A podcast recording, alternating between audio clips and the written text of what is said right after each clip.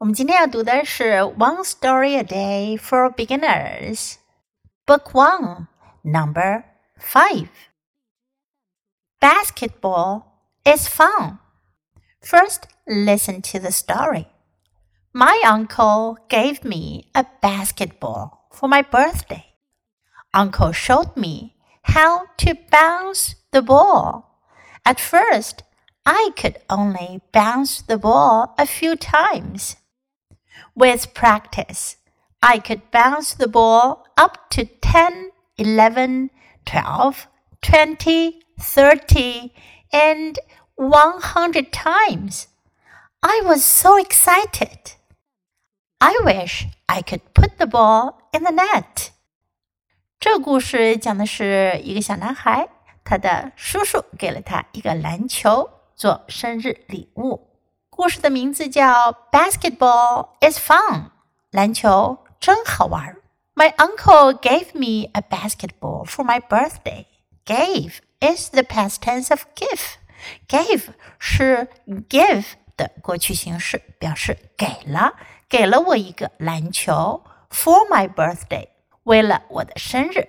Uncle showed me how to bounce the ball. Bounce the ball，拍球。 showed me how to bounce the ball，给我示范怎样拍球。At first，起先，I could only bounce the ball a few times。开始的时候，起先我只能拍几下。With practice, I could bounce the ball up to 10, 11, 12, 20, 30, and 100 times. With practice 表示经过练习，我可以拍球拍到多少呢 ？up to 表示多达，多达 ten 十个，eleven 十一，twelve 十二，twenty 二十，thirty 三十，and one hundred times 一百下。I was so excited. Excited 表示非常的激动，非常的高兴。I was so excited，我非常的高兴，非常的激动。I wish I could put the ball in the net. 我真希望我能够把球投进网里。Put the ball in the net.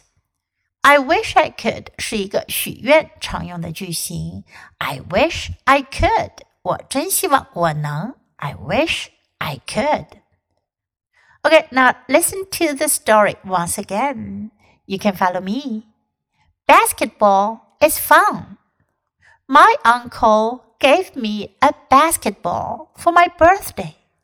Uncle showed me how to bounce the ball. At first, I could only bounce the ball a few times.